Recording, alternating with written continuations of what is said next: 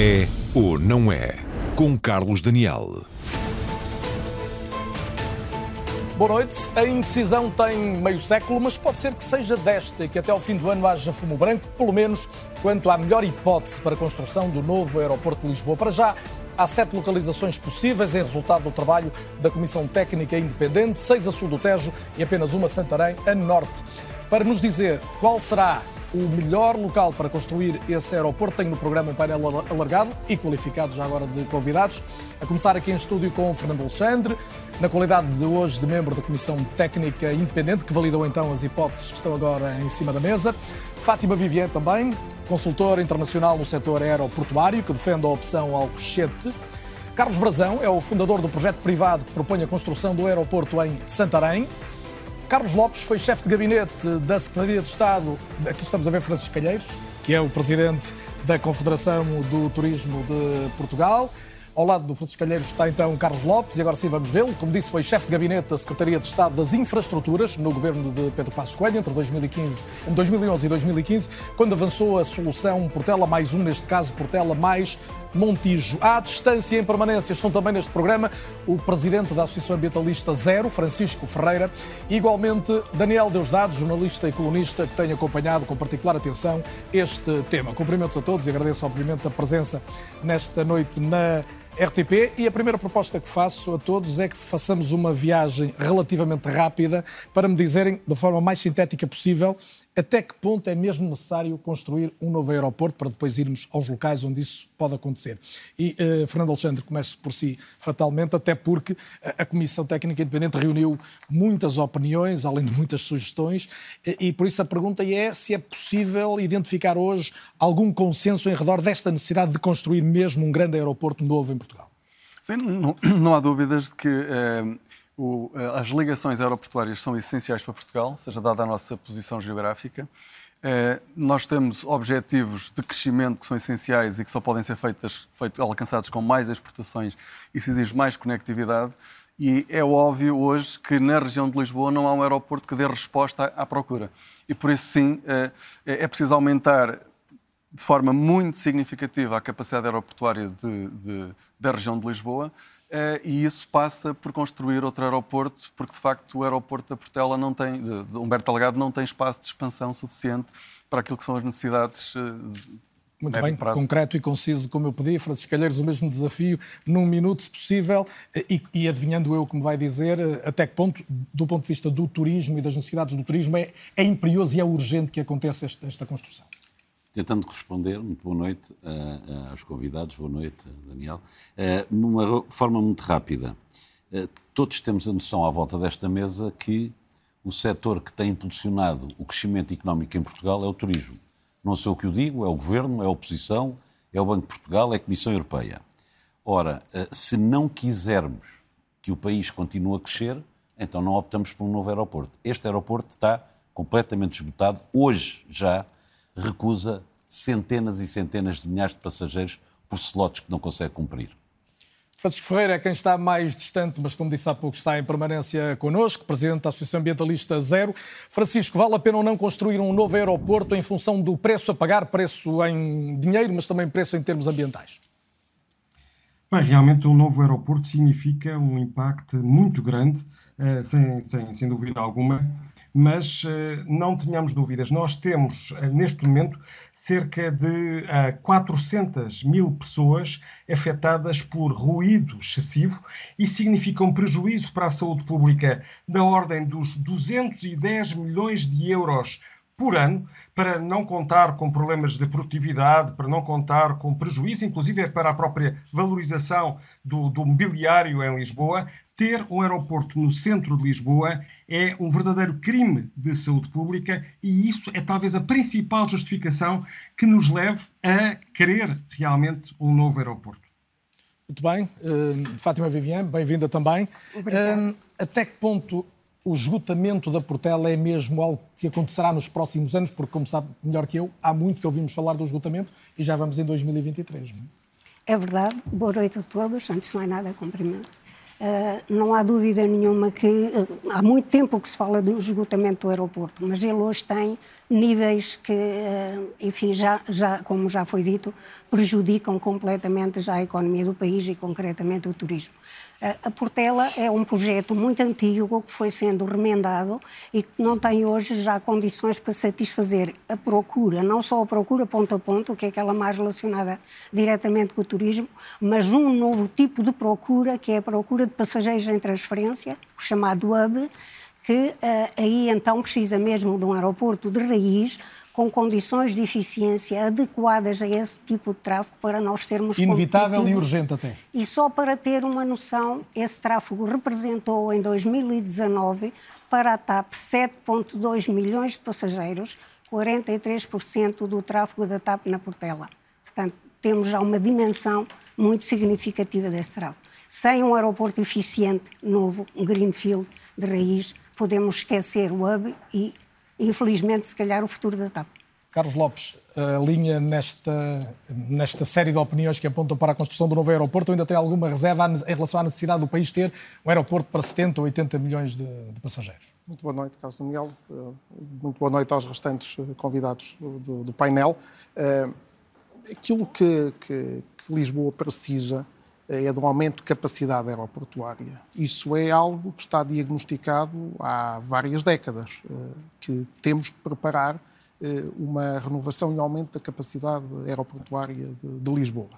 Eh, o trabalho que tive a honra de, de, de fazer e de colaborar ainda entre 2011 e 2015, mas logo em 2011, no, logo no início do, do, do mandato de, do anterior governo, foi precisamente dada a falência eh, do projeto de Alcochete por impossibilidade. Eu, eu já, vamos retomar esse ponto, mas eu claro. gostava mesmo que tentasse agora dizer-me só, e de modo sintético, se na sua opinião o país deve investir na construção de um enorme aeroporto novo. Eh, quando tiver 10 milhões de habitantes na área metropolitana de Lisboa, 400 aviões da TAP para pôr no hub, quando uma destas duas dimensões fizer, estiver cumprida, estamos em linha com aquilo que se faz noutros países europeus. Fora disso, é desperdício. Portanto, ainda não. Não. Uma opinião diferente do Carlos Lopes. Carlos Razão, Portugal precisa ou não do novo aeroporto e já lá vamos se ele há de ser em Santarém ou noutro sítio qualquer, mas Precisa mesmo? Está convencido disso? Muito, muito obrigado pelo convite. Obrigado. É um prazer e saúde os meus, os meus colegas de, de programa. Claro que precisa. É, Portugal assistiu entre 2013 e 2019, o último, ano, o último ano antes da pandemia, a uma duplicação do tráfego na Portela, 16 para 31 milhões de passageiros. Não vale a pena iludirmos. Vai continuar, é uma indústria que vai continuar a crescer, 2,5% a 3% ao ano. Duplicação de frotas globais nos próximos 20 anos. O tráfego nesta região aumentar 80%. Um, é, olhamos para os dados que a própria CTI é, disponibilizou e há dias onde há 100 slots. A CTI, a Comissão Técnica Independente, para quem não estiver familiarizado. Uh, peço desculpa, pela Comissão Técnica Independente, 100 slots, alguns dias com 100 slots repetidos, slots recusados, de, de companhias aéreas que querem fazer voos nacionais em Lisboa. E nós próprios, o nosso, o nosso consórcio, fez um estudo bastante detalhado durante meses sobre a previsão de tráfego na grande região, na região de Lisboa, que nós já tivemos o prazer de contribuir, de contribuir e de aportar para a Comissão Técnica Independente, onde prevemos procura irrestrita, se não houvesse problemas de capacidade, 50 milhões de passageiros nos anos 30 e 100 milhões de passageiros nos anos, nos anos 60, e os aeroportos são planeados a 30, 40, 50 anos. E isso Portanto, é o que está é em cima da mesa, é planear É para isso que temos que planear se não queremos continuar a discutir aeroportos e ter debates destes. Décadas. Daniel Deusdado, jornalista que acompanha em permanência estas questões relacionadas com a possibilidade da construção de novas infraestruturas e, nesta altura, o aeroporto. Daniel, a questão é construir ou não um aeroporto ou é mais que aeroporto, que é o que vamos abordar a seguir? Aquilo que ouvimos até agora faz bem o resumo das posições que estão em causa em Portugal. Ou seja, há quem defenda um grande aeroporto e há quem defenda que a Portela pode funcionar e deve ter um, um aeroporto que permita o desenvolvimento, o crescimento, mas sem perder esse grande ativo para Lisboa, que é ter um aeroporto na cidade uh, e, ao mesmo tempo, permitir esse, essa evolução extraordinária que a aviação vai fazer, tornando a cidade mais limpa, os aviões mais limpos e, portanto, conciliando as duas coisas. É, é um pouco isto que está em discussão e eu acho que uh, vai-se jogar tudo aqui, ou seja, é ou não é possível manter a Portela como um grande ativo estratégico para Lisboa? E, com, e, obviamente, a seguir crescer. E crescer como? Por causa do turismo. Porque é evidente que o turismo está a crescer, mas o turismo para onde? É mais para Lisboa, mais ainda em Lisboa, que já está a arrebentar pelas costuras? É nesta, nesta equação sobre quanto é que ele custa, o que é que é um grande projeto, onde é que se mete o turismo e qual é o impacto ambiental de, da nova estrutura, que eu acho que a questão se joga. Várias questões aqui já colocadas. Tomamos como seguro que decidir é urgente, mas decidir bem nunca é tarefa fácil, muito menos no caso destes. É a altura então de olhar o mapa e fazer uma espécie de raio-x ao território para perceber desde logo quais são os candidatos, aqueles que estão a ser colocados como hipóteses mais fortes para a construção do futuro aeroporto da capital. Vamos ao nosso raio-x.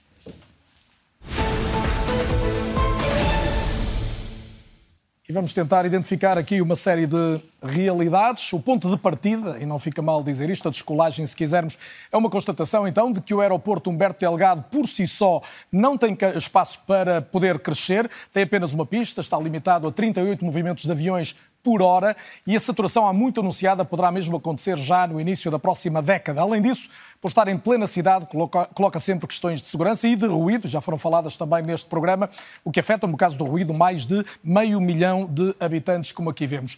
E foi por se vaticinar há muito esse esgotamento da Portela que a ideia de um novo aeroporto ganhou forma. Vamos então às alternativas em cima da mesa. A Comissão Técnica Independente reuniu a participação de 70 especialistas, falou com 31 entidades públicas e acolheu milhares de contributos também da sociedade civil. Concretamente estão anotadas não milhares, mas 781 sugestões concretas, embora algumas talvez não mereçam bem a etiqueta de concretas. Claro que a maior parte dessas hipóteses foram sendo excluídas e, em função das cinco opções estratégicas definidas pelo Governo, a Comissão chegou a uma primeira lista de 17, que ainda seria sujeita aos critérios de viabilidade técnica. E alguns critérios são essenciais, estamos a vê-los aqui, sejam da proximidade ao centro de Lisboa, tendo como referência uma média europeia de 22 km, também a existência ou planeamento de infraestruturas rodoviárias e ferroviárias, também uma área de expansão possível até eh, aos mil hectares, como aqui vemos. Estes critérios somam-se outros, a interação com o espaço aéreo militar, riscos naturais, como o ruído, também a probabilidade de inundações ou sismos e ainda critérios ambientais como a sobreposição ou proximidade de corredores migratórios de aves. E foi passado então todo este crivo preliminar que se chegou a sete localizações possíveis, mas que podem resultar em nove configurações no limite. Estão aqui as cinco que já foram identificadas pelo Governo, a que somam então eh, contributos da consulta pública, como Rio Frio e Poceirão, Vendas Novas e Pegões, também a opção Portela mais Alcochete, todas estas então agora em equação. Mas afinal, Quais as forças e fraquezas de cada uma das localizações? Vamos, obviamente, discutir isso a fundo já a seguir com os meus convidados. Rapidamente ficam alguns dos cenários principais. Uma das opções iniciais era o Montijo, pode funcionar como complemento da Portela e assumir progressivamente o papel de aeroporto principal. A distância é um fator a favor, mas não há infraestruturas rodoviárias e não existe também capacidade de expansão. Tem, no entanto, uma declaração de impacto ambiental já emitida, ainda que os óbices ambientais sejam também bastantes. Também o campo de tiro de Alcochete poderia funcionar a solo ou em articulação com a Portela. Neste momento não há ligação ferroviária, mas a obra está prevista no Programa Nacional de Investimentos e no Plano Ferroviário Nacional. Se fosse realizada essa obra, o aeroporto ficaria a uma distância de 22 minutos de Lisboa, numa viagem de comboio. Tem área para expandir e já foi alvo também de uma declaração de impacto ambiental. Uma das opções alternativas mais fortes é Santarém, a única a norte do Tejo, mas também claramente a mais distante do centro de Lisboa. Tem, no entanto, ligação ferroviária e o tempo de deslocação ao centro da capital poderá ser substancialmente encurtado com investimentos previstos, também neste caso, no Plano Ferroviário Nacional. Pegões entrou na corrida em resultado da consulta pública e poderia surgir com ou sem manutenção da Portela. Fica a 70 km do centro de Lisboa e, mesmo com as infraestruturas atuais, a viagem de carro dura pouco mais de uma hora. Segundo a Comissão Técnica, teria espaço para quatro pistas, mas é uma opção que carece ainda de mais estudos. O objetivo, e assim concluo, será chegar a um aeroporto ideal, que será um aeroporto capaz de ser ao mesmo tempo acessível, eficiente inteligente, sustentável e resiliente para durar pelo menos os próximos 50 anos. Daí a responsabilidade desta decisão para o país em que o turismo vale 18% da riqueza e para a região de Lisboa, que é responsável por 35% do PIB nacional. Perante isto, a Comissão Técnica Independente tem até o último dia do ano para entregar um relatório final com indicação do local que será o mais, uh, uh, o mais indicado para a construção do aeroporto. Diria que é, usando um trocadilho e uma memória da nossa infância, uma tarefa digna de um sabichão, mas a verdade é que no tabuleiro da economia real e dos destinos do país, esta será mesmo uma última chamada para resolver um enguiço com 50 anos de espera. Resta saber então a que preço, com que impacto para o ambiente e também para as populações, e é disso que vamos falar, tentando eh, agora ter identificado alguns dos pontos cruciais em relação às localizações possíveis para o aeroporto. Fernando Alexandre, Surgem aqui algumas opções mais fortes, mas antes de irmos eh, concretamente, eu gostava que me confirmasse se é verdade ou não que a hipótese de um só aeroporto é aquela que a Comissão prefere ou aponta como mais viável, mais do que a solução dual. Ou seja, aquilo que interessa ao país, eh, até ligando com aquilo que eu disse anteriormente, os meus colegas de uma forma geral também partilharam, é aumentar a conectividade de Portugal. Ou seja, Portugal precisa, é, é absolutamente essencial para a sua competitividade e, no fundo, para o seu crescimento futuro e para o crescimento da produtividade, é, é, intensificar, aumentar os níveis de conectividade. É importante dizer que eles aumentaram de forma muito significativa nos últimos 20 anos. Por exemplo, só alguns dados. Nós, em 2004, viajávamos, tínhamos ligações diretas a 33 países. Hoje temos ligações diretas a 55 países a partir do Humberto Delgado. Fomos, se compararmos a evolução da conectividade do aeroporto Humberto Delgado com os 12 que são utilizados como referência para definir as tarifas aeroportuárias no, contrato de concessão da ANA, eh, foi o que mais cresceu em termos de conectividade aeroportuária. Eh, eh, teve, uma, expansão absolutamente extraordinária, ou seja, voamos para o dobro dos destinos que voávamos, aeroportos, do que voávamos há 20 anos atrás, e nós não podemos desligar a evolução dessa conectividade dos números que já aqui foram avançados do turismo. A duplicação do turismo, obviamente, que impulsionou esse aumento da conectividade. E por isso nós não vamos poder tornar a nossa economia eh, mais competitiva eh, e mais resiliente, porque eh, as ligações aéreas são importantes. O Francisco Calheiros falou do turismo. O turismo é absolutamente essencial, mas são importantes por muitas outras razões. Muitas vezes até resultam dos avanços que são feitos no turismo. Nós precisamos, para o investimento direto estrangeiro, ou seja, são ligações absolutamente essenciais. Para os, o, a ICEP diz-nos isso, eh, nós, foi uma das entidades que ouvimos, ou seja, um dos fatores mais importantes para escolher a localização do investimento é a proximidade e é a conectividade do aeroporto eh, ao local onde o investimento vai ser feito. Para as exportações é a mesma coisa, ou seja, há uma ligação entre. Nós não podemos desligar a conectividade do aumento do turismo, do aumento das exportações. E depois há uma outra dimensão que eu gostava de referir, eh, e que liga também com coisas que já aqui foram ditas, que é a, a, dependência que Portugal continua a ter da Europa em termos de comércio internacional, ou seja, nós eh, temos essencialmente uma integração com a União Europeia, cerca de 75% das exportações eh, de mercadorias são para, para, para, para, a União Europeia, e isso é um problema. É um problema por várias razões. É um problema porque a União Europeia é um espaço de fraco crescimento, ainda por cima os países com os quais nós temos mais ligação, que são os países da Europa do Sul e a Alemanha, têm tido também fraco crescimento e nós precisamos de crescer para outros mercados, para mercados mais dinâmicos, e isso só se faz por avião. Não há outra maneira de o fazer. E quando nós olhamos para os dados, usando aqui os dados do turismo em particular, eh, o crescimento que aconteceu eh, nos últimos anos, e é engraçado que isto não se aplica apenas ao turismo, aplica-se a muitos produtos, como por exemplo ao vinho. O grande crescimento das exportações nos últimos anos foi precisamente para, para, para espaços extracomunitários em particular para os Estados Unidos. E qual é- resultantes é, em boa parte da atividade e qual é que é a vantagem, transporte aéreo? Qual é que é a vantagem que isto... As duas coisas estão associadas, porque o transporte aéreo responde a esta procura, não é? E a partir do momento em que ela existe, ela depois potencia o crescimento desses mercados. E qual é que é a vantagem de exportar, por exemplo, para um mercado como os Estados Unidos, que no turismo foi o que mais cresceu entre, eh, nos últimos 10 anos? É que são mercados muito mais exigentes, por isso, do ponto de vista do serviço que nós temos que prestar e do produto que nós exportamos, nós temos que ser muito mais, temos que ter muito mais qualidade. e capacidade temos que ter muito mais qualidade, ou seja, quando nós conseguimos entrar no mercado americano, nós estamos a entrar nos mercados mais exigentes do mundo, isso, isso torna as nossas empresas melhores e cada vez, cada vez mais competitivas. É um mercado que não, são mercados que não têm o mesmo ciclo que, que, os, que, os, países europeus e por isso quando há uma crise em Espanha ou na Alemanha, se nós tivermos eh, uma, uma share maior, uma parte maior do mercado nos Estados Unidos, isso protege-nos. Isso aconteceu agora na recuperação do Covid. Porque o mercado americano recuperou, foi o que recuperou mais nos últimos anos eh, e isso ajudou-nos. E depois, no caso do turismo, no caso do turismo, eh, são pessoas que permanecem mais tempo e são pessoas que gastam muito mais dinheiro.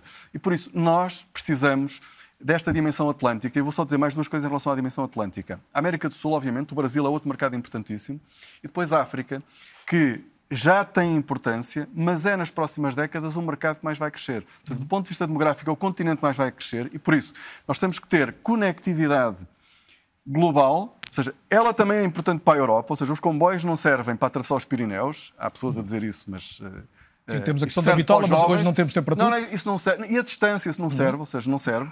Mas na parte atlântica é, é, fundamental a conectividade aérea. E quando nós falamos então de conectividade, para, termos, para aproveitarmos essa ligação ao Atlântico, o que é que nós precisamos? Que foi a pergunta inicial. Exato, não vou Peço deixar desculpa cair. para chegar aqui, mas isto tem sido pensado Não, não, eu, eu agradeço o cenário estratégico que é, é relevante, obviamente. Exatamente, exatamente.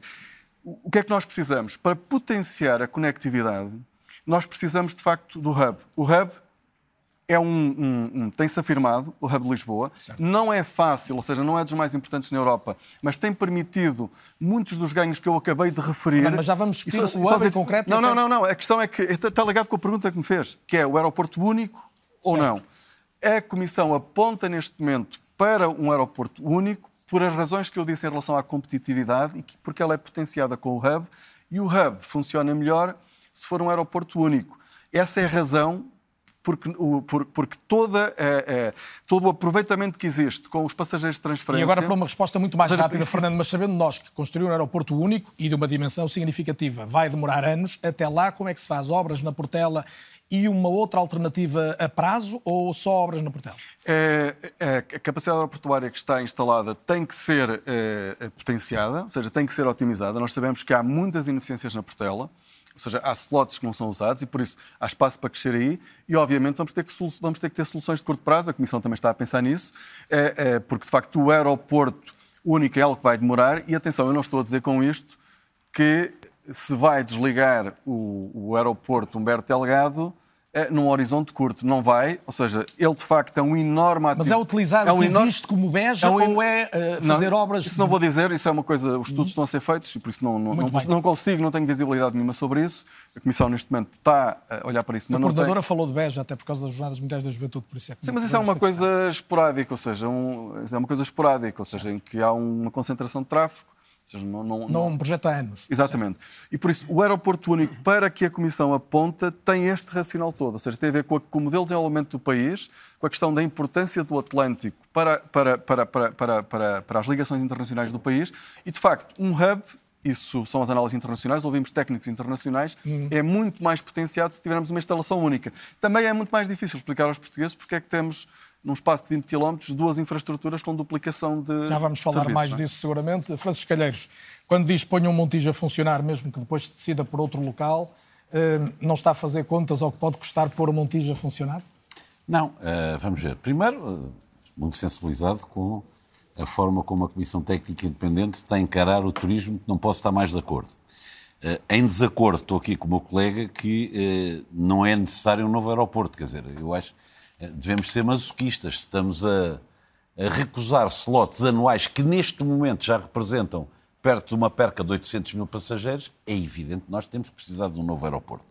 Agora, a Confederação do Turismo tem evoluído a sua posição ao longo destes anos, até como já foi dito, eh, tem havido um crescimento eh, do turismo completamente atípico do que foi estes últimos 10 anos, do que tinham sido os 10 anos anteriores.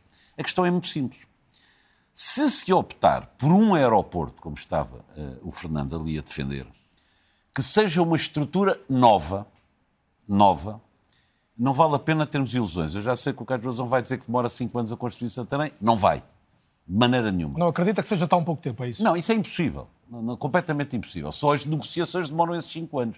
Não é a construção que estamos a falar, é das negociações e posteriormente construção. Portanto, a minha pergunta é esta. Se optarmos por uma estrutura que não existe, seja Alcochete, seja Santarém, não existe nada, essa estrutura vai demorar 10, 12 anos a ser construída.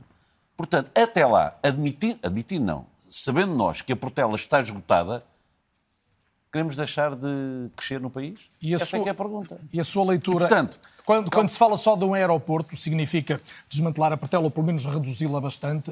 Eh, concorda com isso? Ou o turismo de Lisboa precisa de um aeroporto na, na cidade?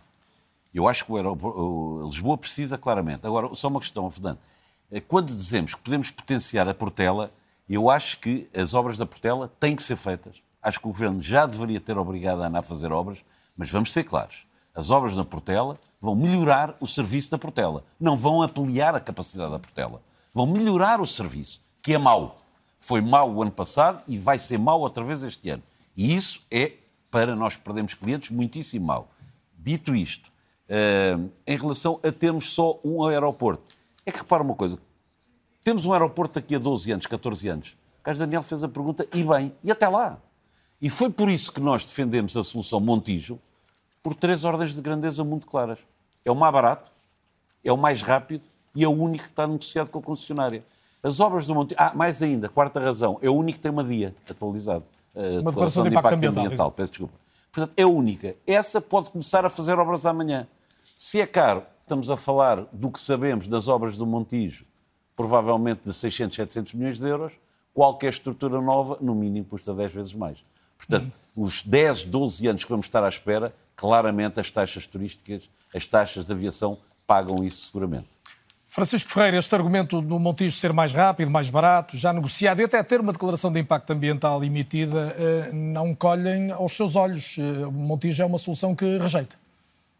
É muito simples. Uh, nove associações de ambiente têm um processo em tribunal pedindo a nulidade da declaração de impacto ambiental e não temos grandes dúvidas que a própria Comissão Europeia irá atuar nesse sentido, se necessário, porque estamos à beira de uma das dez zonas úmidas mais importantes à escala europeia, com impactos internacionais na migração de, de aves, uh, encostada à zona de proteção especial do estuário do Tejo, uh, inclusive com, com problemas de risco para as próprias aeronaves, Uh, e, portanto, uh, para nós o Montijo é completamente inviável e, e, portanto, não tem sentido estarmos a pensar nele.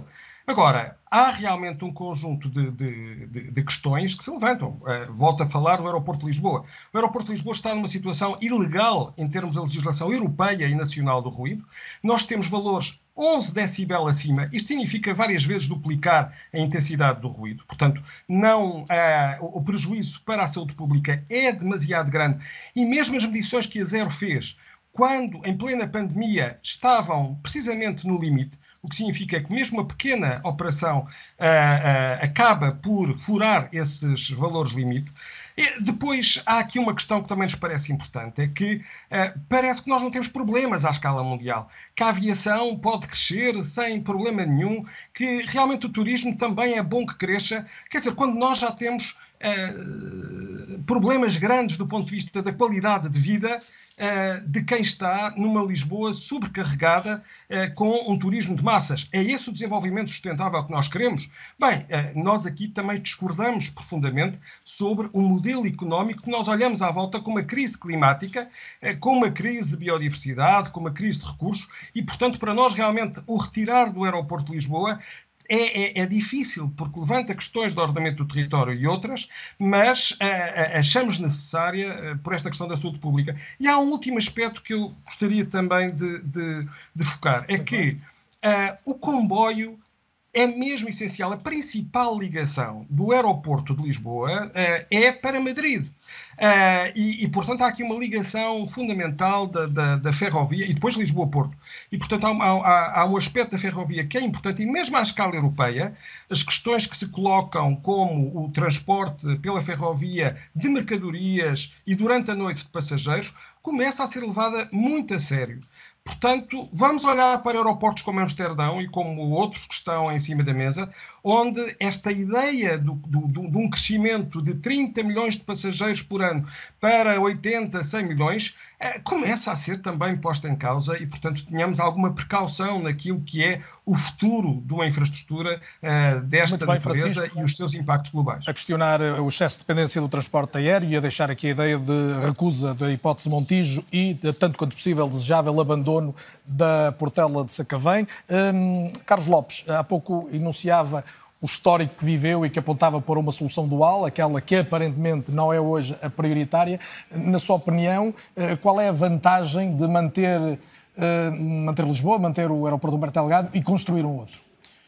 Uh, aquilo que acontece na generalidade das cidades europeias é adicionar aeroportos, adicionar capacidade, não é encerrar aeroportos. Os aeroportos são um ativo demasiado valioso para o turismo das cidades para ser encerrado contam-se são dois casos na Europa recentes que fecharam uh, aeroportos para abrir uma grande infraestrutura mais distante, com perda de competitividade, em que o preço do transporte para ir buscar o passageiro ao sítio onde ele realmente, para o sítio onde ele realmente quer ir, é mais caro do que o bilhete do avião. Isto é uma perda de competitividade uh, dramática para um país que já é periférico, como é o caso de Portugal. E o caso de Lisboa. Lisboa é periférico relativamente a muitos uh, dos mercados de origem dos nossos turistas. Se nós os afastamos mais uma, mais duas horas e os colocamos mais custos em cima, há uma perda de competitividade brutal. E aquilo que também gostava de fazer este apelo à Comissão Técnica é que, mais do que nesta fase, estarem a pegar nos grandes aeroportos mundiais com quatro pistas, como uh, Singapura, como Dubai uh, ou outros, desse, uh, ou Pequim, pegar e estar a ver onde é que se encaixa isso no território é perguntar ao governo uma coisa básica: qual é o orçamento? Ninguém faz a pergunta básica: qual é o orçamento?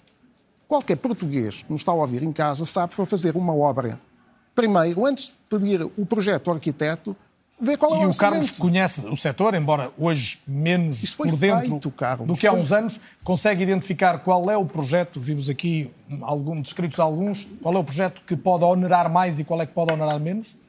Todos os projetos que visem termos um aeroporto do tamanho de Pequim ou do tamanho de, de, de, de Singapura, uh, com, uma, com uma companhia aérea residente que não consegue ocupar o aeroporto, tudo isso é desperdício. Eu defendo uma, uma solução em que a procura, em que a infraestrutura acompanha a procura. Porque é que vamos estar a criar capacidade? O país está e cheio essa de solução casos. tem nome? É, é Portela Montijo. mais Montijo? É o, que está, é o que está discutido à exaustão por três governos diferentes. Foram três governos diferentes nos últimos 20 anos a chegar à mesma conclusão, aliás, que a Comissão Técnica chegou agora, depois as bases militares todas que foram analisadas, mais uma vez concluídas pelo Montijo. Portanto, tem declaração de impacto ambiental. Curiosamente, é a única localização que tem uma, uma dia válida, uma declaração de impacto ambiental válida, é aquela que é combatida por ambientalistas. Certo, a Portela é para fechar. Eu ainda quero ouvir as outras três Pronto, opiniões certo. antes do intervalo. Eu não tenho muito tempo, mas teremos mais a seguir a essa nossa curta pausa. Uh, Fátima Vivian, um, uma solução de Portela Montijo, aos seus olhos, pelo que li, estaria esgotada também a curto prazo. Uh, Não sou Não eu é que o digo, há um estudo do Eurocontrol 2016, encomendado pela NAVE, por ordem do governo português, que diz, porque é assim, a capacidade do aeroporto é a capacidade da infraestrutura e a capacidade do espaço aéreo. O Eurocontrol diz que a Portela, mesmo com o Montijo, e com as previsões que a concessionária lhes deu do tráfego que poderia eventualmente ser transferido, que isso é outra incógnita, enfim, podemos depois falar disso, esse estudo conclui que a Portela satura o espaço aéreo em 2030. Saturava. Tivemos mais 3, 4 anos com a pandemia, não estamos em 2030, estamos em 2034. E, portanto, isto é uma entidade independente que estudou o espaço aéreo, que é assim, o Montijo e a Portela partilham o mesmo espaço aéreo. Logo aí há uma limitação e ainda dois movimentos que têm de ser batidos, não é? Para além das outras dificuldades, enfim, que aqui não há tempo para, para falar eh, do que seria uma operação no Montijo e até os problemas de segurança, a segurança que já existe na Portela também e que nós tendemos a não, a não prestar atenção. Que mas- existe ou que não existe, é o que quero dizer. Existe o risco de segurança. o risco enorme de uma aeronave quando descola para sul, que é quando há mau tempo, vai carregada de combustível, pode cair eh, em cima da cidade. Nunca Em aconteceu. Verdade, felizmente. 2019, 16 de setembro, uma aeronave de uma companhia low cost, não vou dizer qual, esteve a praticamente 1,3 segundos do impacto na zona da Avenida do Brasil e passou a 10,6 metros da rede. Isto é conhecido, existe pelo menos um relatório inglês. Portanto, esse risco da segurança também. Esse risco também existe deve, deve sobre a ser cidade. assinalado. Deixe-me só perguntar-lhe isto e prometo que depois vou querer perceber melhor porque é que a opção Alcochete é a sua preferida, mas eu gostava que me dissesse em, em poucos segundos, se possível, isto. Eh, Quando pensa em Alcochete como a melhor solução, pensa como complementar à Portela ou como grande aeroporto de Lisboa? Primeiro, eu, eu rejeito a designação de grande aeroporto. Nós não temos de construir um grande aeroporto. Nós devemos construir um aeroporto greenfield que vá crescendo Isso de é de acordo raiz, com a portanto? procura. De raiz, de acordo com a procura, mas desenhado, porque repare, o que é a Portela com uma única pista? E nós acreditamos que podemos pôr um, um, um numa única pista. Isso não dá fiabilidade nenhuma. Há um incidente qualquer com uma aeronave e imediatamente a pista fecha por várias horas, com umas implicações enormes que isso tem sobre a economia dos passageiros e das companhias aéreas. Portanto, não há, quer dizer, isto é realmente um, um tema muito técnico. Um aeroporto novo em Alcochete, mas não um grande aeroporto logo à partida. Não um grande aeroporto, Já vamos, prometo um que vou- aeroporto que cresça exatamente ao ritmo da procura. Prometo que vou deixá-la mas desenvolver eficiente. mais essa ideia, mas. Carlos, só uma nota, só para complementar Não. isto, que, que a Fátima está a Fernando, dizer. eu não tenho tempo, É, é, muito- já- é só dizer que, de facto, é a questão da flexibilidade, que essa é uma das questões da, avaliação ambi- ambiental estratégica, que num contexto, num contexto de incerteza, a flexibilidade tem que ser acomodada. E não podemos, daqui a 20 anos, estar a discutir a construção do Prometo que voltamos a essa questão, mas Carlos Brazão, e tem que ser mesmo rápido, hum, desde logo é possível ou não construir um aeroporto em Santarém em 5 anos? Eu acho que estamos todos em modo de negação e a complicar tudo. É possível. é- este, este é o. Este que vou- eu, eu, eu sei que isto pode depois mostrar-se nas câmaras. Isto é o projeto inicial. Pode mostrar a leitura é que é difícil. É mostrar- é? A leitura É é que é difícil para quem que é- está em casa só É, isso. Isto é o projeto inicial do, do aeroporto de Santarém. Pode começar com uma pista, um terminal pequenino, até 10 milhões de passageiros. Com o benchmark que temos com operadores internacionais com que falámos e com que desenhámos este aeroporto, dizem que em dois, três anos é possível construir este- isto.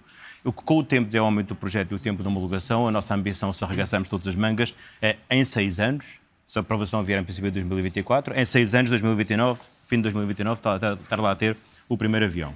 Mas é um aeroporto que poupa dinheiro aos contribuintes, porque é um aeroporto concebido como iniciativa privada e investimento privado, que não necessita de nenhuma construção, nenhuma via de acesso, de todas, porque está de um lado a autostrada A1, do outro lado a linha do Norte, ambas têm capacidade, verificado isso. É é um projeto de rápida implementação, já dissemos como. É um projeto escalável, porque pode chegar a este, outra, este- este- esta configuração máxima em seis fases. E o próprio projeto financia-se, portanto, custo zero para o contribuinte, custo zero. E já agora E, é, um projeto, é um projeto e- próximo da Grande Lisboa. Já porque é um vamos, projeto eu já vou que- querer ouvi-lo falar mais do, do projeto que representa, mas, portanto, em resumo, pelo menos essa primeira fase é execuível nesse prazo É de 5 anos. Falámos disto, não, este projeto que está aqui foi desenvolvido com operadores internacionais com que falámos e com que o desenvolvemos. E eu prometo que vamos voltar a olhar para cada um dos principais projetos que estão em cima da mesa, mas Daniel Deusdado, reservo-te um minuto e meio e tu conheces o meio televisivo, serás capaz de o rentabilizar bem eh, com, com esta, com esta pergunta. Eh, quais são os critérios que hoje são essenciais? Os técnicos, mas também os económicos, eh, de que se tem falado menos? Claro, o, custo é essencial, eu estou de acordo com o professor Carlos Lopes, porque eh, como é que se vai pensar num aeroporto eh, e a Comissão Técnica elencou 10 critérios e nenhum, o económico, não há um critério económico para escolher o aeroporto. Mas em resumo, Carlos, eu estive aqui há um ano atrás contigo, o- na altura o Ministro Pedro Nuno Santos tinha feito, tinha dito construímos Montijo para depois deitar abaixo e depois construímos Alcochete em grande, como se não houvesse nenhum problema ambiental no meio disto tudo.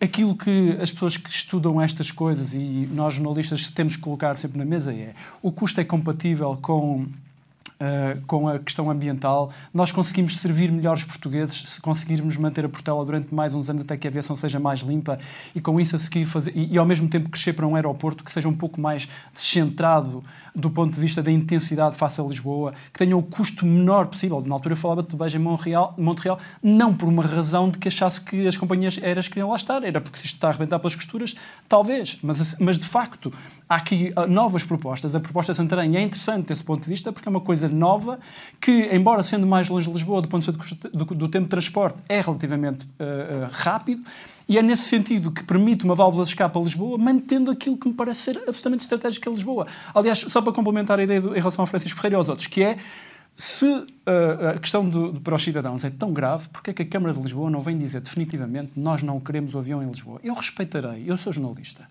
No dia em que a Câmara de Lisboa, com dados fundamentados de sondagens e por aí fora, disser, os, tiver os cidadãos uh, de Lisboa a dizer nós não queremos o aeroporto na cidade, não, eu acho que nós temos que partir do princípio que as pessoas têm o direito a não querer o aeroporto na cidade. A muito verdade obrigado. É que Tivesse o tempo dicotomia, as e- pessoas querem, e- não e querem o aeroporto, não querem o ruído e querem a proximidade. E é nesse sentido Não, não, é- Fernando, uh, tem que ser mesmo em 10 Foi segundos. um erro grave, porque os 10 critérios não foram para escolher um aeroporto, foram para excluir opções. E por isso é que não está lá o económico. Isso é um erro grave agora. Mas podemos retomar o tema a seguir ao intervalo. Na para pausa escolher, é de cerca de 7 minutos, penso eu. Acho que não estou em erro. Voltamos logo a seguir para retomar o debate e tentar encontrar então qual a melhor opção para se construir o novo aeroporto que parece quase consensual que será necessário ao país. Até já.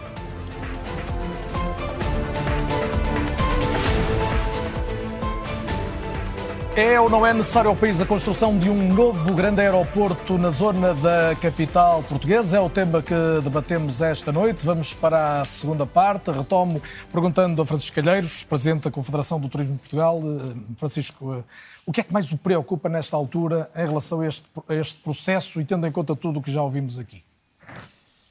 Eu, quanto mais isto vai andando, ao fim de 52 anos de indecisão, cada vez fico mais preocupado porque se virmos o histórico, eh, nós tivemos agora uma comissão técnica independente que começou com cinco propostas, depois passou para nove, depois passou para 17, depois cortou algumas. E tivemos 781 propostas.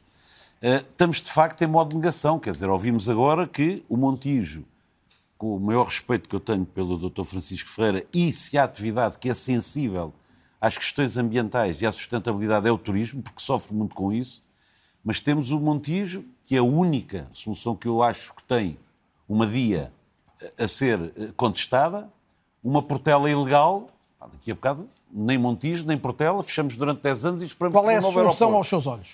Ouça, nós, não- nós confiamos muito na Comissão Técnica Independente. E, portanto, não somos especialistas, não podemos dizer que é A ou B. O que nós dizemos é o seguinte: são duas questões muito simples. Primeiro, decidam, mas de uma vez por todas decidam. Não é possível continuar mais com a atividade que mais cresce. Ainda neste país. duvida que vai haver uma decisão a curto prazo? Eu tenho que duvidar. Porquê é que não houve nos últimos 52 anos? Com o maior respeito, e acabei de dizer que tenho eh, maior confiança na Comissão Técnica Independente. Na primeira reunião que a Confederação do Turismo faz parte, sou eu que estou lá, aquilo que foi dito muito claramente foi o seguinte: nós vamos entregar uma proposta, uma sugestão até ao final do ano. Mas que fique claro que a decisão é sempre política. Se a decisão é política, porquê é que vamos estar mais este ano à espera? É que, entretanto, deixamos de crescer. Mas porque há um trabalho portanto, técnico e até de avaliação de custos que é preciso fazer. Cá, Janela. Quantos estudos é que quer que eu tenha lá na Confederação de qualquer aeroporto a favor ou contra? Mas o Francisco acaba de me dizer que, apesar de tudo, não tem uma ideia de dizer assim, deve ser esta a solução. Não, porque eu tenho todos os estudos para cada característica a dizer contra e a dizer a favor. Cada um defende e bem muito melhor. Defendem muito melhor do que o Alcochete, defendem muito melhor do que o de Santarém. Portanto, eu- o, que eu- o que o setor do turismo exige são duas questões. Primeiro, uma decisão já. Segundo, se essa decisão for por uma estrutura, nem vou falar em nomes, que não exista, não vale a pena termos ilusões, são 10 a 12 anos para construir. E a pergunta que eu digo é, até lá como é que é? E em relação à decisão, crescer. espera que haja uma decisão política até quando? Eu acho que ela poderia ser feita a qualquer momento. Nós, neste momento, temos um partido que tem maioria absoluta no Parlamento. Pode decidir. E mais, Carlos Daniel, deixa só dizer uma coisa. Eh, Também sobre o turismo de massas que temos, somos um país de destino de muitos milhões de eh, turistas e graças a Deus, mas vamos ser claros, o que tem crescido neste momento é os turistas americanos e os brasileiros. É os turistas que todos os nossos concorrentes disputam. São os, os turistas que mais eh, gastam e são os turistas que mais tempo ficam. Ora, numa altura em que estamos com o afunilamento total da Portela, é evidente que um, turismo, um turista que fique mais por noites interessa mais do que aquele que fica só um ou dois dias. É a alternativa que temos. Mas a pergunta é. Um, decidam. Dois, se a decisão for levada para uma nova estrutura há 10, 12 anos, eu pergunto até lá como é que nós vamos fazer. Fernando Alexandre, partindo do princípio que os trabalhos da Comissão só terminarão cumprindo-se o calendário no final do ano, a decisão política vai esperar esse trabalho. A pergunta que eu lhe faço muito concreta é se a Comissão vai indicar uma localização em específico uma prioritária para o país quando estivermos em dezembro, depois de consulta pública? Ou seja, nós vamos, eh, no final, a partir da nossa avaliação, será possível, do ponto de vista dos critérios técnicos, é aquilo que nós chamamos de fatores críticos de decisão, que é aquilo em que estamos a trabalhar agora e que vai levar, eh, a- ou seja, temos o quadro de referência estratégico, que é a fase em que nós estamos. Só, também, só, se calhar, só uma nota sobre a questão daquilo que é a avaliação ambiental estratégica, que é conduzida pela professora Rosário Partidário, que é presidente da Comissão e que é uma das maiores especialistas mundiais nesta área. E que eu- só não está neste debate porque está ausente do Está- país, mas está muito está- bem representada pelo, pelo Fernando Alexandre. Exatamente. eh, E, e- e- e, basicamente a, primeira fase que terminou agora, que terminou com nove, ou seja, eram cinco opções estratégicas que o Governo eh, eh, nos entregou e agora temos as, as nove opções estratégicas, nunca houve 17, esse, esse número não existiu. fazer- No, no processo de escolha Não, no processo de escolha Vamos ao essencial, houve as cinco e depois, no final da primeira fase, há nove.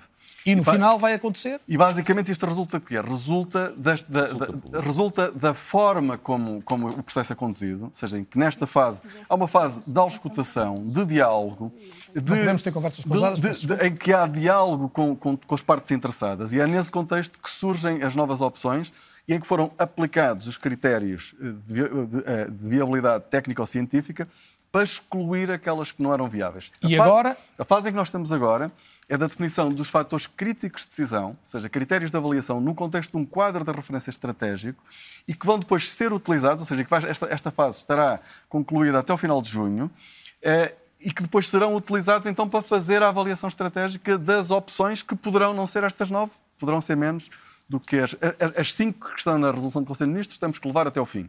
As outras será uma escolha da, da- resultará da, da- da nossa avaliação. Eh, e por isso, no final, haverá esta avaliação. eh, no fundo, elas serão seriadas, digamos assim, mas obviamente, no final, o poder político, até porque há muitas dimensões, vamos lá ver uma coisa, portanto, estamos a falar, a falar de custos.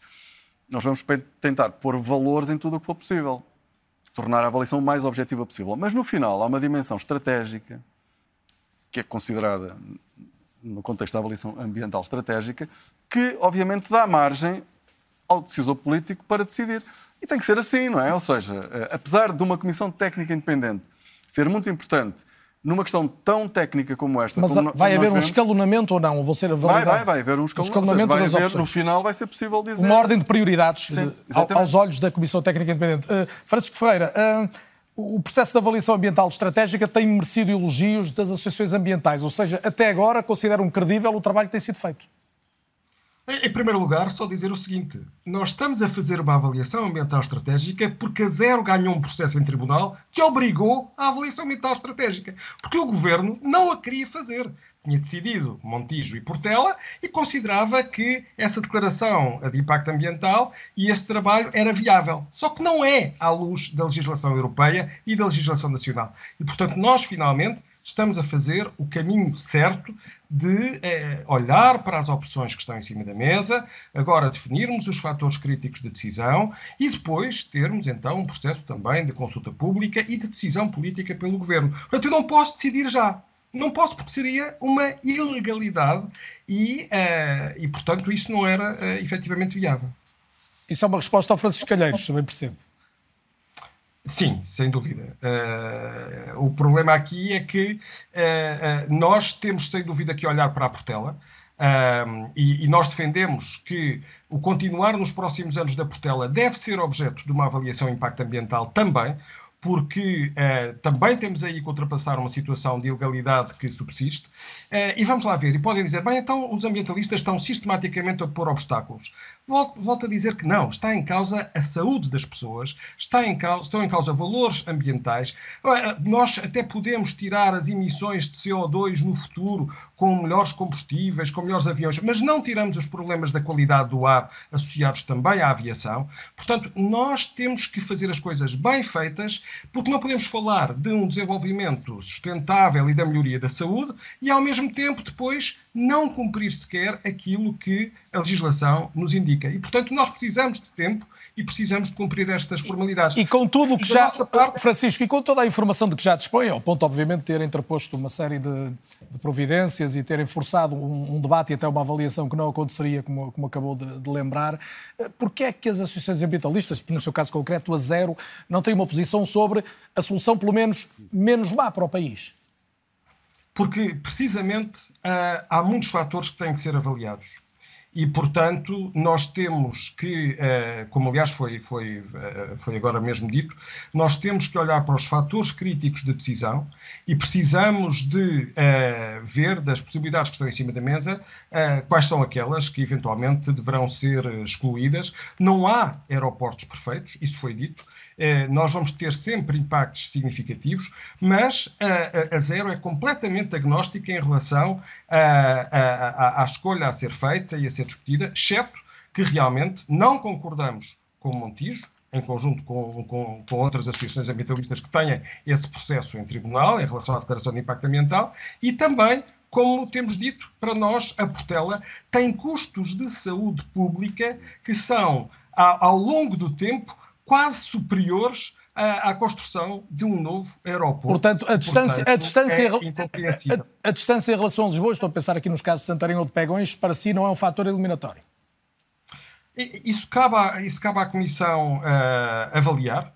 Eh, eu acho que, obviamente, eh, tudo que seja distância, ter ou não ferrovia rápida, mas também a ocupação, por exemplo, da, da, da, das zonas em causa, se é uma área de sobreiros, se é uma área que tem rotas migratórias também eh, em causa, e, e Alcochete tem, tem, tem esse, também tem essa valência, mas muito menor em comparação com, com Montijo.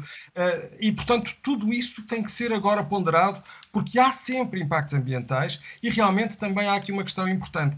Nós temos que uh, encontrar soluções que nos deem margem de manobra uh, para uh, não confiarmos num, num, num, crescimento absurdo das infraestruturas aeroportuárias, porque as viagens vão sair cada vez mais caras, Uh, e, e, nós temos que encontrar realmente Muito bem, Francisco. para um modelo do planeta que não aguenta este crescimento. Sublinho, sublinho a sua expressão, somos agnósticos em relação às opções em cima da mesa, descontando essa recusa do Montijo e de Lisboa. Um, Fátima Vivian, um, sendo, e, e, pegando esta última declaração do Francisco Ferreira, certo que não há uma solução ideal, e isso estaremos claro todos, obviamente, de acordo, porque é que lhe parece que Alcochete é claramente melhor solução? Deixe-me só aqui uh, uh, referir uh, alguns aspectos que eu já ouvi. Uh, pronto, relativamente até ao encerramento de aeroportos nas cidades europeias, todos os que estavam no centro têm sido encerrados. A última uh, situação foi Berlim, que encerrou dois para concentrar tudo num. É? E também, deixe-me dizer ao Frazão que não há uh, aeroportos a custo zero. Isso não existe. Portanto, o investidor que coloca o seu dinheiro quer o retorno, como é normal, não é? Portanto, nunca existe a custo zero.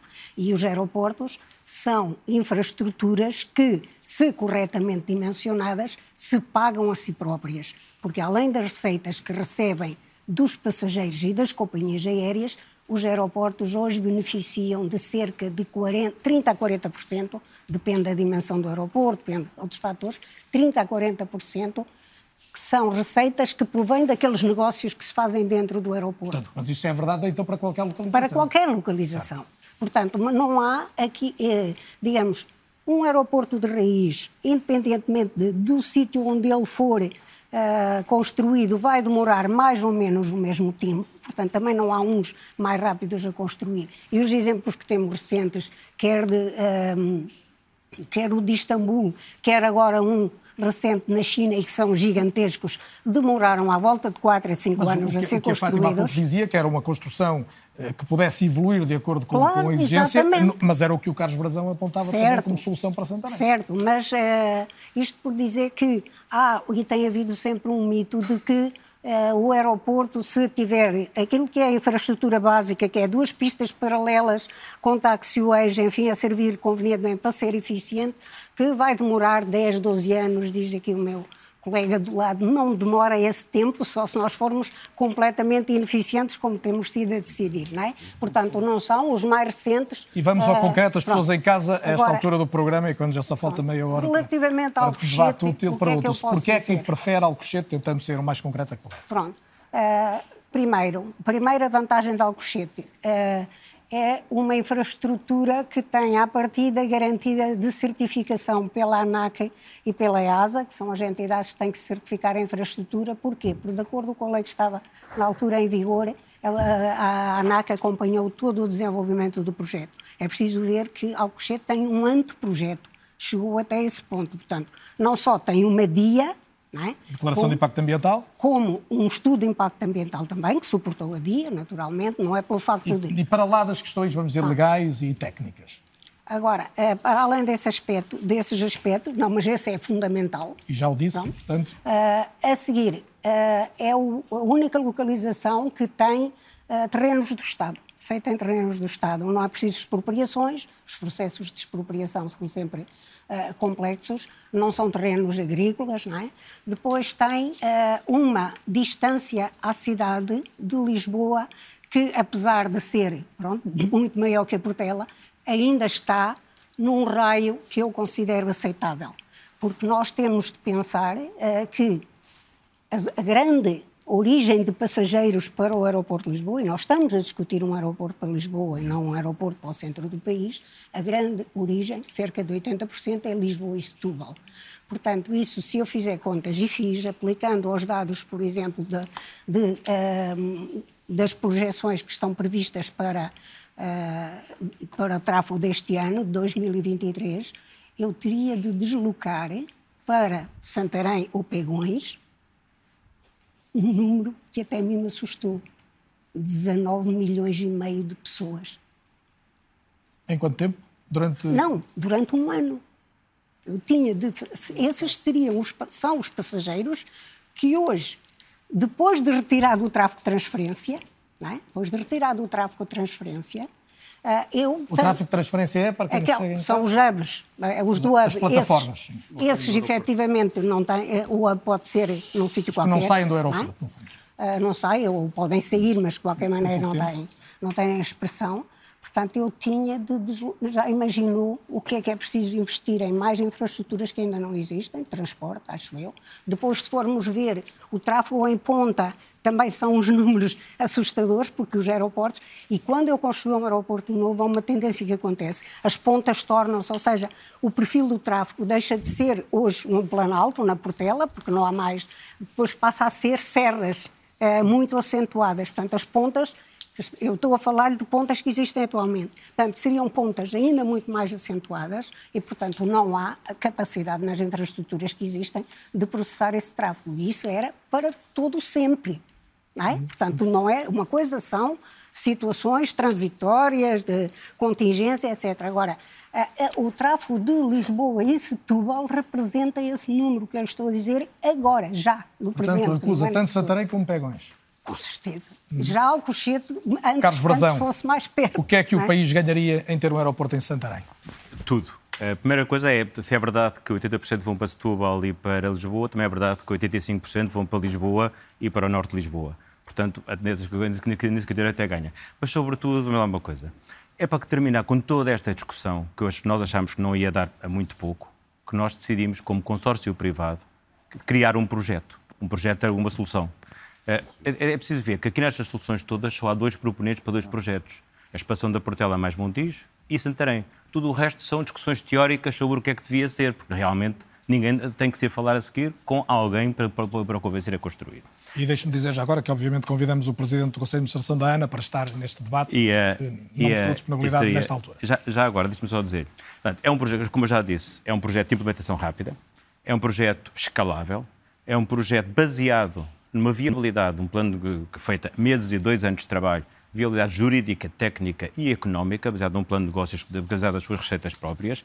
É um projeto próximo da Grande Lisboa. Eu tenho aqui um, gráfico, se quiserem ver, eh, onde como as pessoas, não só trazemos as pessoas em 29 a 30 minutos a Lisboa, como Uh, distribuímos as pessoas através da linha de cintura. Através... Mas como é que trazem meia hora as pessoas a Lisboa? Que a questão da distância é, obviamente, já, que se coloca já, em primeiro lugar em relação a si. Uh, já hoje em dia, as pessoas, nós lisboetas não temos essa noção, mas a pessoa, as pessoas de Alfa Pendular demoram 29 minutos a chegar a Santarém, todos os dias e a, e a, e... e a ligação da infraestrutura aeroportuária um, ao Alfa todo, era, era há, há, um conjunto de condições que é simplesmente a execução do PNI 2030 na parte sul da linha do Norte e todo um projeto que é desenvolvido pelo nosso parceiro de consórcio, que é o Grupo Barraqueiro, sobre o, como, é que se, como é que se faz a gestão evolutiva dos shuttles e, e, inclusive já apresentamos na Comissão Técnica Independente o projeto, o projeto desenvolvido com o Grupo Barraqueiro para a evolução da capacidade dos shuttles para responder ao, ao crescimento do aeroporto. Portanto, isso, isso está tudo visto e são pessoas que, não nos esqueçamos que estamos a falar de uma empresa empresa que já é um, grupo, um operador ferroviário, o único privado em Portugal, e é um operador ferroviário, desde o ano passado, um operador ferroviário licenciado de um curso e com pessoas que vêm desse mundo. Portanto, sabem, sabem, do, sabem do que estou a falar. Já agora deixa-me só dizer uma coisa que é, nós estamos a falar num projeto que tem a solução para distribuir as pessoas por Lisboa através da linha de cintura a todas as linhas de metro, a todas as linhas suburbanas, com uma única mudança. São 98 estações de metro e de, e de comboio em Lisboa, com uma única mudança de um comboio apanham o shuttle, para, para o, shuttle ferroviário para o, para o projeto, rápida implementação, escalável, próximo da Grande Lisboa, poupa aos contribuintes, que é um projeto amigo dos contribuintes, não precisa de construção de infraestruturas novas e, na, e, é, e, é, e, é, baseado num plano de negócios privado. Já agora, só há dois projetos escaláveis realmente estudados em cima desta mesa. É Santarém e Alcochete. Alcochete, para termos uma ideia, e basta ir ver, é dito que é uma das mais-valias de Alcochete, é que tem estudos de impacto ambiental. Alcochete, dos estudos de impacto ambiental dos acessos, são terceira travessia do Tejo e do lado de lá, mas toda a gente pensa que é só a terceira travessia do Tejo, do lado de lá são 83 quilómetros de ferrovia e rodovia novos. Peço E se for preciso, Não é verdade. Está aqui, se for preciso, está é aqui, o, o- podem, podem, se for preciso, está aqui, podem filmar. Isto é baseado nos estudos de impacto ambiental que estão disponíveis no site, da- no site da APA. São 83 km de ferrovia e rodovia novos. Alcochete, depois a gente temos a ilusão que é, que é próximo. Alcochete, da, da, da Gare do Oriente para Alcochete, por ferrovia, são 61 km, dos quais, hoje em dia, sabe quanto estão- quantos estão construídos? Nenhum. Cá já tem mais uma pergunta para si, mas Não, Fátima estava a dizer o que é que considera que não é eh, verdade. Não, eh, vamos lá ver, não é, não é rigoroso aquilo que está a ser dito. Uh, Alcochete, até porque com, com as novas linhas de alta velocidade eh, previstas, e também não é correto associar ao projeto Alcochete a terceira travessia, porque a terceira travessia já faz parte do plano, isso até a própria Comissão Independente já disse, já faz parte do plano ferroviário e ela tem de ser construída para resolver, digamos, também os acessos a toda a margem sul. Portanto, quando muito, o aeroporto poderá ter, eh, terá naturalmente que, ou levará à antecipação da construção dessa infraestrutura. Mas também devo dizer-lhe que nós estamos aqui preocupadíssimos com uma alternativa. Se nós já tivéssemos ligações ferroviárias a sério, a Espanha e ao Porto, nós libertávamos a Portela imediatamente de 10% do tráfego, que é o que representa Madrid e o Porto. Portanto, imediatamente libertávamos 10%. Portanto, isto é um conjunto, efetivamente, que está tudo atrasado, não é só o aeroporto. Não há é, é, essa ligação, porque o que está previsto agora é alta velocidade, ir diretamente ao aeroporto, portanto, não é preciso fazer essas, essas construções. Além disso, eh, eu não acabei, eh, Alcochete tem eh, um estudo eh, de viabilidade financeira feito pelo BPI e tem uma, eh, uma uma avaliação ambiental estratégica feita pelo ISEG para o Estão colocadas essas Portanto, suas notas, Carlos. tem a minha todas- pergunta todas era, essas resolvidas. partindo da ideia inicial deixada pelo Fernando Alexandre, enquanto intérprete aqui no fundo do- das conclusões da, da Comissão eh, Técnica Independente, de que o hub deve estar localizado no aeroporto, faz sentido que o hub de Lisboa esteja em Santarém? Porque não? Hoje em dia, se olhar para Santarém, 20% da população já hoje em dia é móvel, trabalha, trabalha, trabalha em Lisboa. Vem todos os dias para Lisboa. Falamos que encontramos pessoas todos os dias que estão em Santarém, estão habitu- habituam-se, 30, 45 minutos de autostrada ou 30 minutos de, de comboio e estão em Lisboa. Atenção, os, os aeroportos saem, e tem- os, novos, os novos grandes aeroportos saem das cidades e as pessoas habituam-se. Por exemplo, o aeroporto, porque não há espaço, não há espaço ser perto. Por exemplo, o aeroporto de Oslo, que por for- por força também do crescimento da cidade teve que sair da cidade, tem 70% de, de, de utilização, taxa de, taxa de acesso por pessoas de transporte público. E Alcochete seria a mesma coisa. Porquê? É Alcochete seria a mesma coisa. Já, se quiser, já vou explicar porquê. As pessoas, à medida que os aeroportos se afastam, têm que usar mais o transporte público porque é muito mais eficiente e mais rápido. Alcochete seria a mesma coisa, vou dizer porquê. A- Porque eh, depende, o depende, Carlos depende da terceira travessia do Tejo. A terceira travessia do Tejo do ponto de vista rodoviário, não levar, não levar um passageiro para Alcochete, porque é um desvio de 24, qui- 25 km.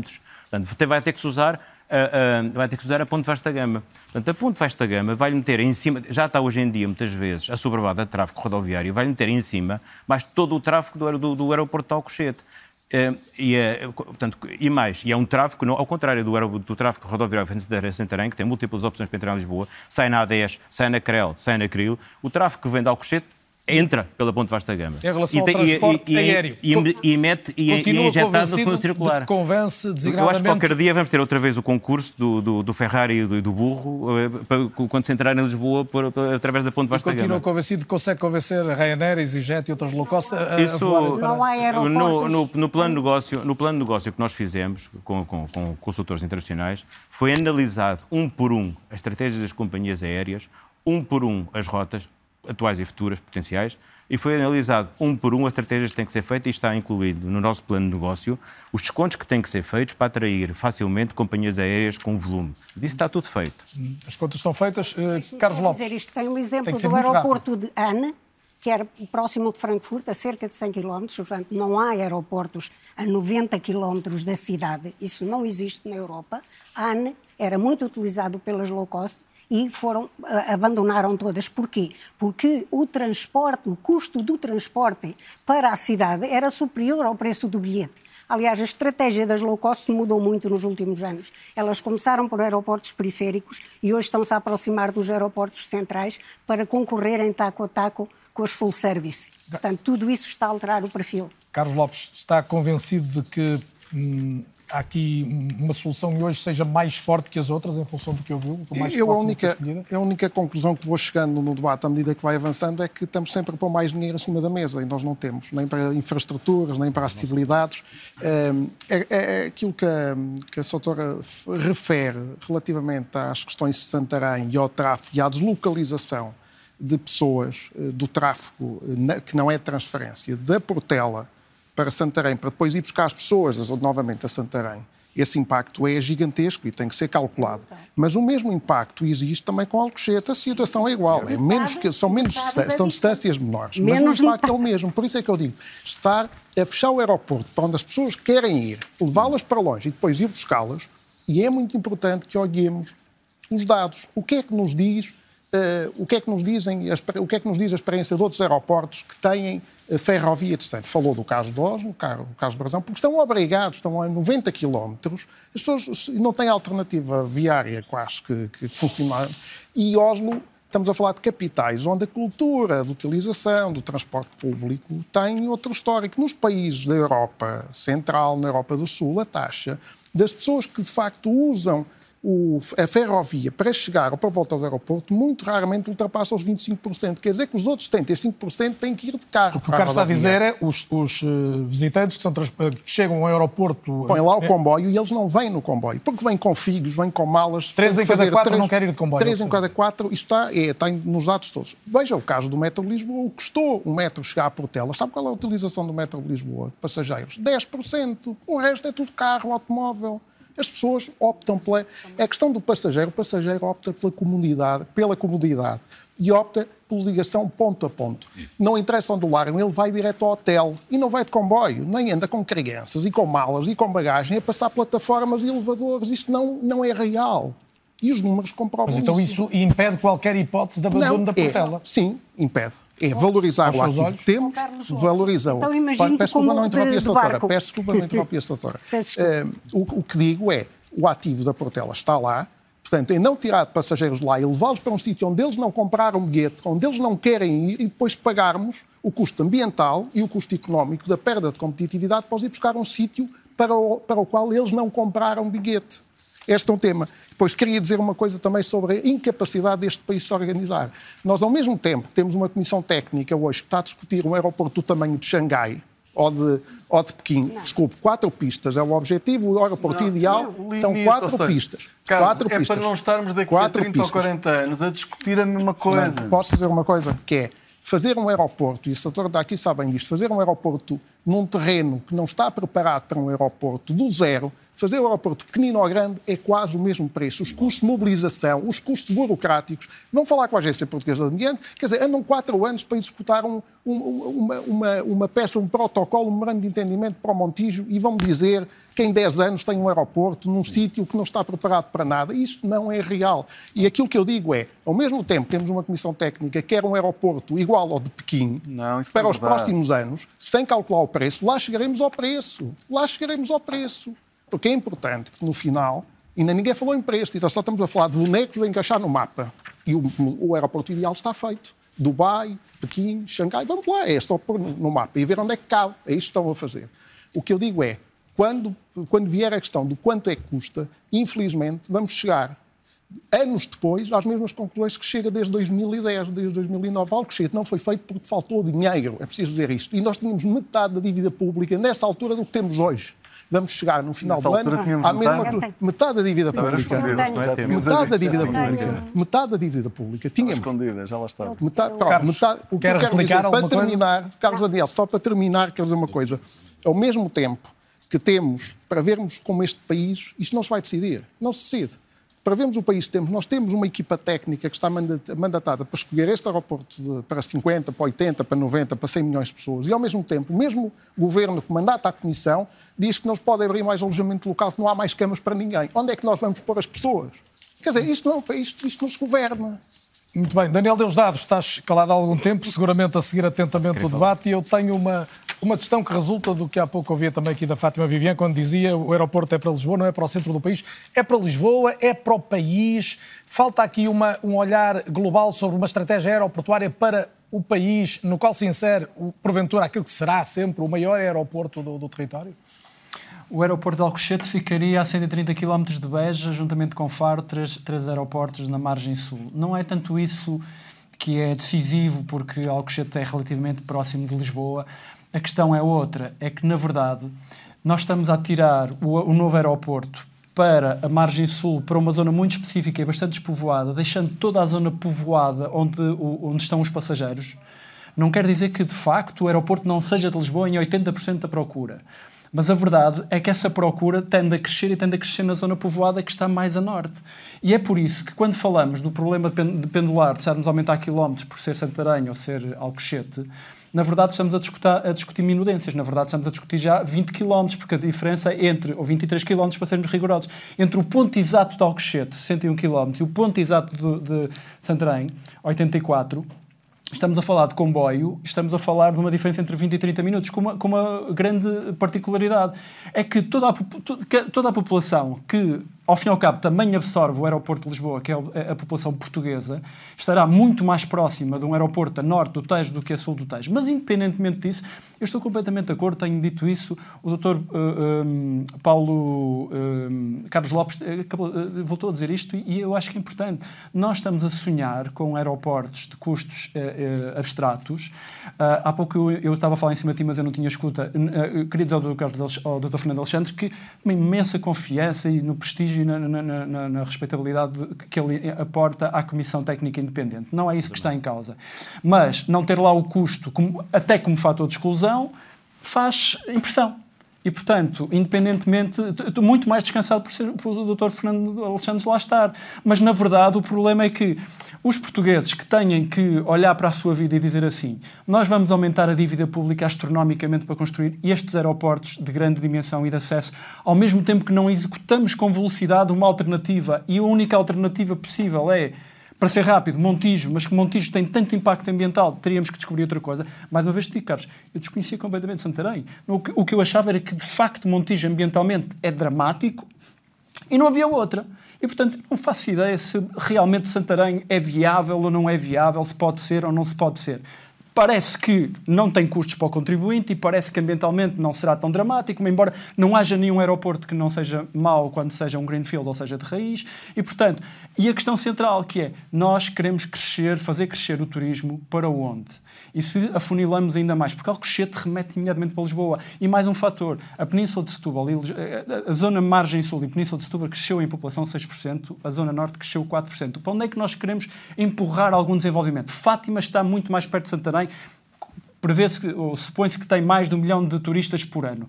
Não é importante, não é um ativo para fazer crescer uma região que precisa extraordinariamente crescer. A logística, o Interland todo está a norte do Tejo. Vamos transferir tudo para o outro lado. São estes custos de contexto, os custos de transporte, o custo do próprio aeroporto, que eu acho que têm que ser equacionados por este sendo... país humilde que é Portugal, onde não terá fundos comunitários para meter no aeroporto. E, portanto, eu acho que, de facto, a questão se deve centrar nas duas entidades. Independentemente da Comissão Técnica dever fazer o, o, o balanço, nós temos duas entidades que têm aeroportos na, na sua mão, entre aspas, como potenciais investidores. A ANA e a proposta de Santarém que surgiu e eventualmente alguma outra que possa surgir ou que seja relevante. É com estas pessoas que estão dispostas a arriscar o seu dinheiro que devemos conversar.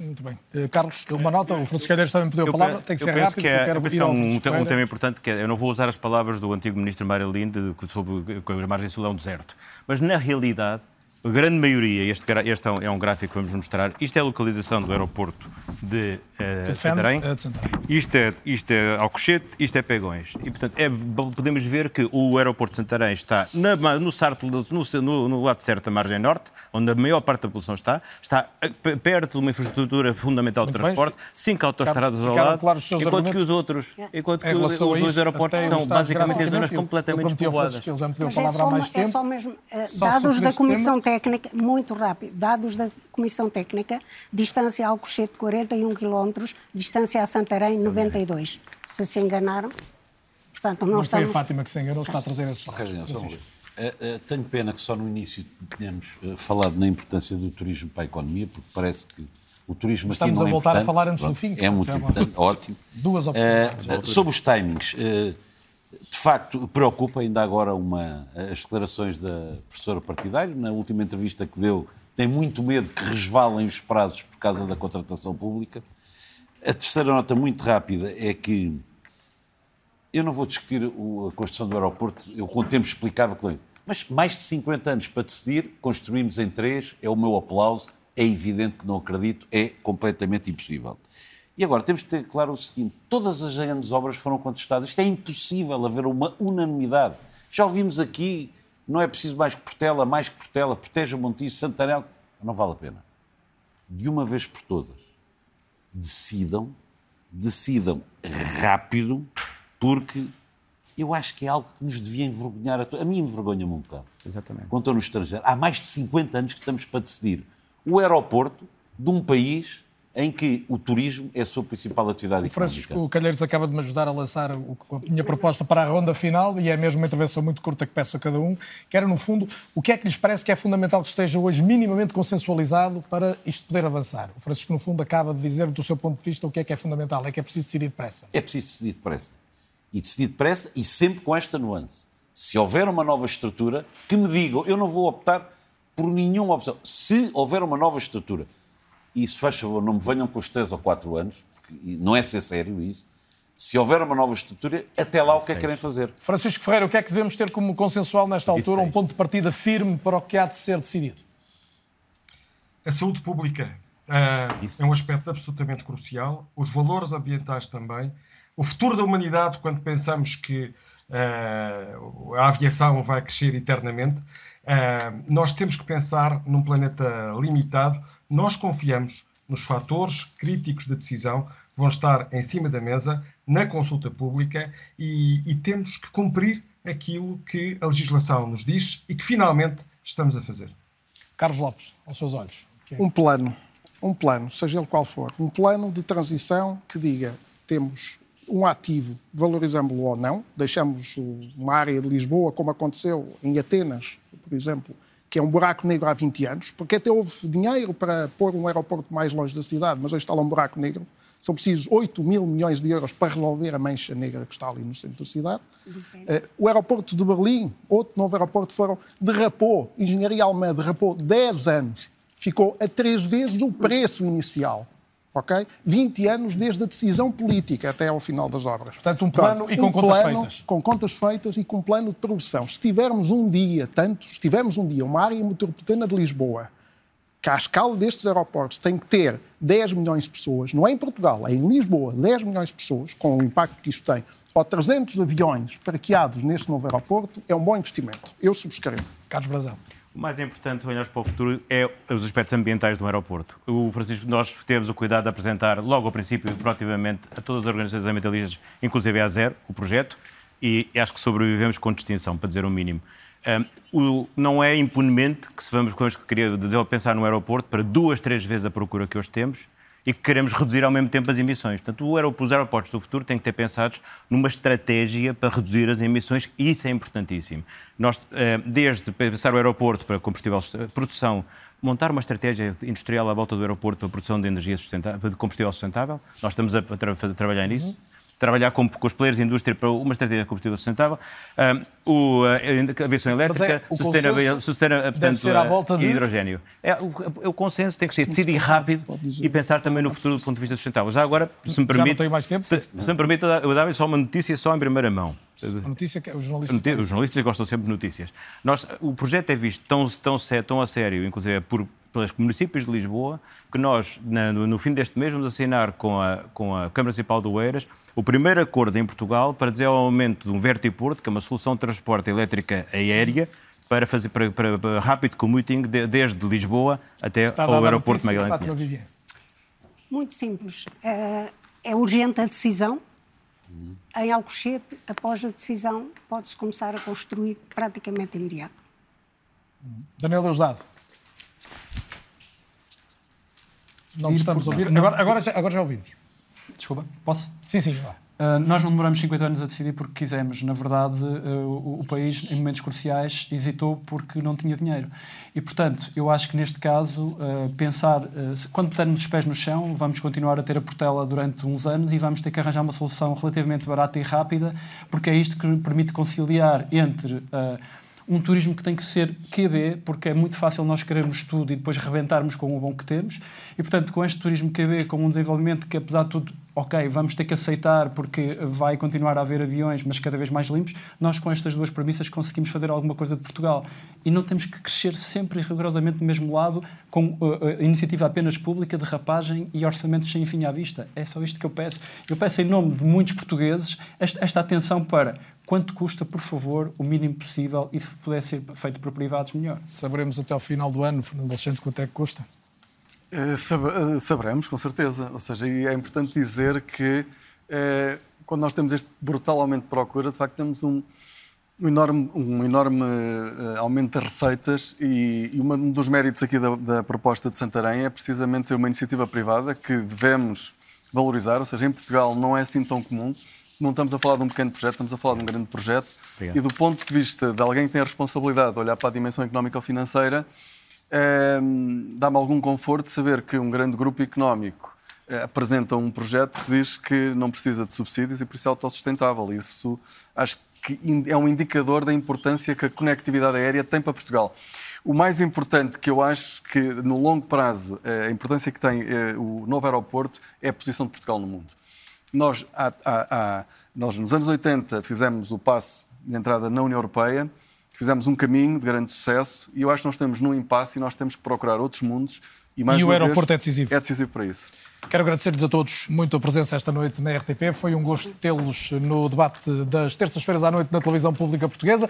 Já sabe que tem os destaques sempre nas redes sociais, designadamente no Twitter e no Instagram. Tem também o programa sempre disponível em podcast, nas plataformas mais eh, utilizadas e, claro, na plataforma RTP Play, que recomendo vivamente. É ou não é? Volta a ser dois, oito dias. Boa noite. Muito obrigado.